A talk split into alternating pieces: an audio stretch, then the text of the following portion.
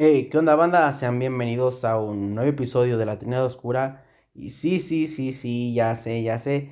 Ahorita me van a empezar a caer comentarios en todos lados de que ya tenía mucho sin subir algún episodio de La Trinidad Oscura, pero pues entiéndame un poco, pues yo como un buen mexicano, un buen ciudadano, pues me tocó reactivar la economía. ok, ok, bueno, pues Estuve estos días de viaje y pues la verdad no tuve forma de grabar, aparte de que pues mi celular y así pues se me descompusieron y no tenía dónde grabar. Ya hasta la fecha ahorita apenas tengo mi celular para grabar y la verdad este, bueno, espero que estén teniendo una excelente noche primeramente y también pues ¿qué, qué tal se siente con este mood que viene de Halloween, ya que pues, bueno, hoy exactamente donde estoy grabando esto, este es primero de octubre del 2020, o sea que ya viene pues todo lo de Halloween. De hecho, hoy jueves, aquí en la, pues, en la localidad de Tonalá, en el municipio de Tonalá, eh, pues, empieza pues a usarse lo de que en los puestos del tianguis, vaya, pues ya se mete lo de Día de Muertos, al Halloween. De hecho, hoy pasé por el tianguis y pues alcancé a ver máscaras, este, eh, objetos que se le ponen al altar de muertos, a veces para las escuelas que les piden llevar altares pequeños, que llevan que los tacos que están hechos de, de resina, pero pues son pequeños, son para hacer como un tipo altar, para que los presenten y todo eso. Pero pues bueno, ya cambiando un poco de tema, hoy les traigo una pequeña leyenda que a lo mejor muchos la conocen, a lo mejor muchos no, pero pues esta leyenda pues es la base de la película pues que es demasiado, demasiado conocida en el mundo del cine, que es Chucky, el muñeco diabólico o Child's Play, como la conozcan. Pues como saben, esta pues pequeña historia de Child's Play de Chucky pues no es más que pues la historia de un muñeco en el cual había pues un asesino que se llamaba Charles. Y pues él se vio pues casi en el borde de la muerte. Y pues se supone que en la historia usa un amuleto que se llama el amuleto de Dambala que es el que usa para pues transmitir su alma de su cuerpo al cuerpo de un muñeco. Y pues ya lo demás es historia. Me imagino que muchas personas pues conocen esta pues pequeña historia de pues, lo que viene siendo Charles Play o Chucky. Pero hoy vengo a hablarles sobre la leyenda que mucha gente no conoce o puede ser, o puede ser que sí. Depende pues si se han metido más que todo en las historias detrás de las películas de terror. Pero esta leyenda a muchos pues puede ser que les dé un poco de escalofrío porque pues hay mucha gente que no le gusta los muñecos. De hecho, eh, me han dicho pues varias personas que le tienen miedo a los muñecos, o sea que literalmente si duermen en un lugar donde hay muñecas, muñecos o así, los voltean porque pues sienten que los ven, o sea, sienten mucho miedo y pues es válido, pues cada persona tiene sus propios miedos. Al igual, pues yo en lo personal, yo siento que hay que tenerle más miedo a los vivos que a ese tipo de cosas, pero bueno, vamos a comenzar.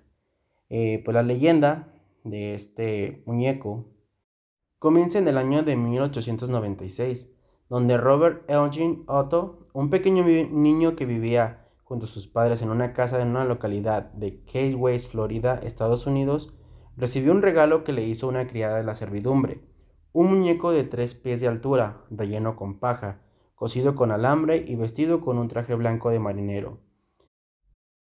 El niño, a quien sus padres llamaban simplemente Jenny, Bautizó de inmediato al muñeco con su propio nombre, Robert. Lo que el niño pequeño y sus padres no sabían era que el personal de la servidumbre, criados negros traídos de la isla de las Bahamas, eran practicantes de vudú, magia negra, cosa habitual que algunas comunidades caribeñas hacían, perdón, y que el muñeco no era tan inocente como aparentaba. Como sea, desde el primer momento el niño se encariñó demasiado con el muñeco, Hablaba con él y procuraba no separarse de él en ningún momento.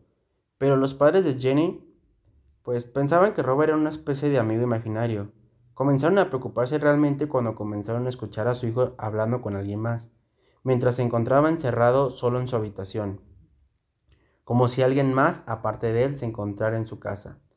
Al mismo tiempo, los vecinos afirmaban que cuando la familia Otto salía de la casa, venía el muñeco asomándose por las ventanas, como si el juguete hubiera comenzado a moverse por sí solo. Para empeorar las cosas, el niño comenzó a experimentar pesadillas al tiempo que les contaba a sus padres que Robert había comenzado a moverse por su propia cuenta. En una ocasión, mientras el niño dormía, se escuchó un ruido muy grande en la habitación. Cuando sus padres fueron a verlo, encontraron la mayoría de los muebles volcados y al muñeco tirado en pie de la cama. Cuando le preguntaron a su hijo por qué había hecho eso, éste le respondió llorando, Yo no fui, fue Robert. Sospechando que algo extraño pasaba con el muñeco, los padres del niño decidieron sacar el juguete del cuarto del niño, dejándolo en un rincón del ático de la casa. Quisieron botarlo, pues su hijo se había encariñado demasiado con él. Con el paso del tiempo, Robert quedó arrumbado en ese lugar, cubriéndose de polvo. Años más tarde, muertos los padres de Jane, este, convertido en un pintor, recibió como herencia la casa donde había pasado su infancia, así que decidió mudarse a su nuevo hogar en compañía de su flamante esposa. Quería aprovechar el amplio espacio de su antigua vivienda para poder pintar sin algún problema y sobre todo darle un adecuado uso al bello mirador de la casa, una bella torre de madera de tres pisos. No pasó mucho tiempo cuando Jen descubrió en el ático nuevamente a Robert, su olvidado compañero de juegos. De inmediato lo rescató del polvo y lo instaló en el mirador. A partir de ese momento, el estrecho vínculo que había entre el niño y su muñeco volvió a hacerse presente, lo que provocó un clima extraño y un poco turbio en la casa. A partir de ese momento, se reanudaron los reportes de sucesos sobrenaturales, organizados por el muñeco. La esposa de Jen Afirmaba espantada que la expresión del rostro del muñeco cambiaba a veces, como si de repente hubiera comenzado a experimentar emociones.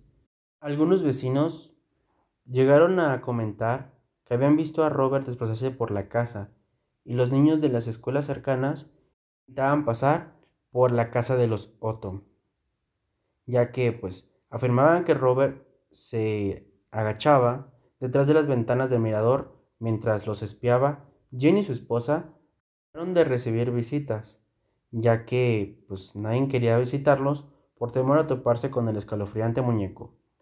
Cansado de Robert sus travesuras, Jen decidió devolver a su viejo amigo de la infancia al ático, donde la gente que visitaba el matrimonio afirmaba que a veces escuchaban pasos, e incluso unas inexplicables risas que se escuchaban en ciertas partes de la residencia. Jen Otto murió en 1972 y su esposa vendió rápidamente la casa. Robert quedó olvidado de nuevo en el ático hasta que la nueva familia se instaló en la casa, y Robert fue descubierto por la hija de aquella familia.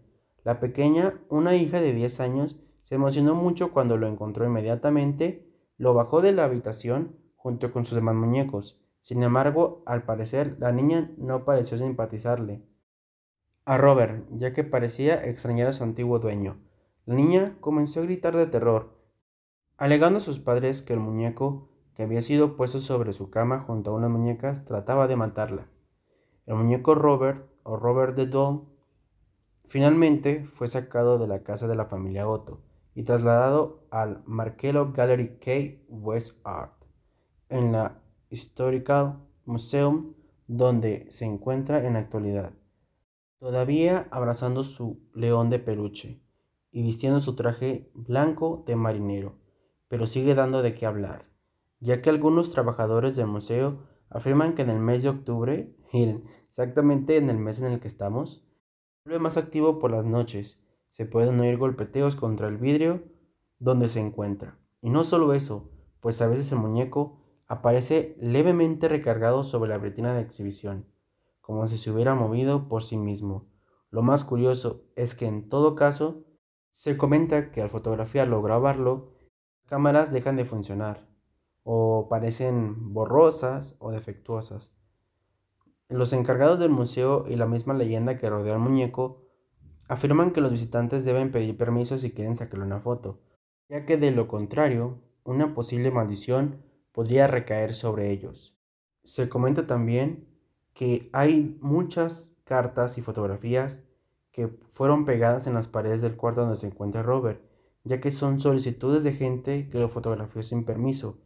Ruegan que levante la maldición que cayó sobre ellos, ya que pues no pidieron permiso. Estos extraños sucesos inspiraron la película Chucky, como les estuve contando, la famosa película que trata de pues también unas travesuras cometidas por un muñeco diabólico, que más bien travesuras son asesinatos y pues muchas cosas bien bizarras, de hecho, pero pues la verdad. Y hasta aquí se termina esta pequeña historia. Eh, espero que les haya gustado esta pequeña historia que les he compartido el día de hoy. Y por supuesto, o sea, pues tengan cuidado con sus muñequitos, ya que pues uno nunca sabe, ¿no? ¿Qué tal? Y al rato sale la venganza al vibrador, ¿no? O sea, algo así. nada, nada, todo bien. No, pues espero que les haya gustado esta pequeña leyenda que les compartí. Espero también ya tener más episodios de pues la Trinidad Oscura y estárselos trayendo ya exactamente los miércoles a las ocho y media de la noche aproximadamente. Y pues muchas gracias por haberse pues quedado tanto tiempo que a lo mejor no están tan acostumbrados a Trinidad Oscura todavía porque es un piloto. Y pues siendo sinceros, pues no les hace tanta falta. Pero pues ya los voy a estar acostumbrando a que cada miércoles les voy a traer algo nuevo. Ya no voy a fallar. Y pues me despido. Linda noche. Pero antes de todo, más que nada, se me olvidaba nuestras redes sociales. Recuerden el Cocas en Instagram. El mío es Oscar Molina-Sac. El de Chuy es Eduardo Mateos. El de César es Drago Omega. Igual en YouTube podemos... Eh, pueden darnos un poco también de, de amor en YouTube. Nos pueden buscar como Smoke Blogs. Smoke Blogs se escribe S-M-O-V. Y ya el blog es con V. Eh, y así, L-O-G-S. Y pues la verdad amigos, espero que pues estén aquí pendientes de los nuevos episodios que se vienen en la Trinidad Oscura. Y pues según yo tengo entendido vamos a hacer un especial de Halloween. Vamos a grabarlo yo creo antes y lo vamos a intentar subir a YouTube para que esté el contenido visual y el contenido auditivo en Spotify, Anchor, eh, Google Podcasts, Apple Podcasts. Ya saben que muchas plataformas nos pueden encontrar. Y pues bueno amigos, yo me despido y les deseo una excelente noche. Bye.